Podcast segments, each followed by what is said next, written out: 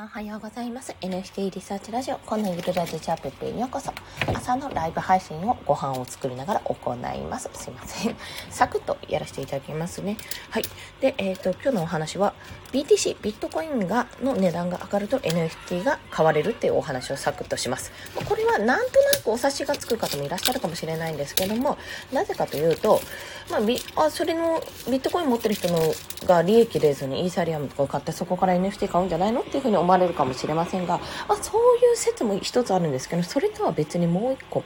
ございます、まあ、それは何かと言いますとえっとですね、大体ビットコイン持ってる方って基本的に仮想通あ仮想通貨の投資家さんが多いわけじゃないですか。基本的にね。でその中でもガチ勢の方は大体分散型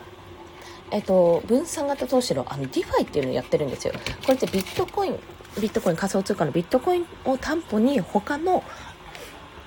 コイン、いろんなコインがあるんですけど、仮想通貨の中にも。すいません。他のコインに投資をするって。で、それに対して利益を出す。まあ、ビットコインを担保に、まあ、要は借金するわけですよ。借金して他のコインに投資をして、まあ、それで利益を稼ぐっていうような形になるんですけども、まあ、いわゆる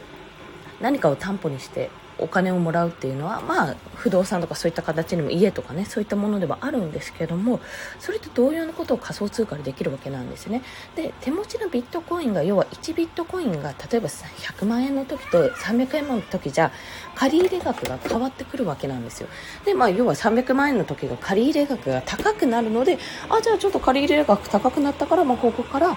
また買い足しして、じゃあ NFT 買おうかなっていう方が出てくるっていうわけなんですよ。まあ、そういった形で NFT が売りやすくなる。まあ、これは投資家目線というか、まあ、投資家からのお話、池原さんのラジオ情報だったので、あれなんですけども、投資家の方、要は NFT をやっぱ投資対象として見ている方っていう一部の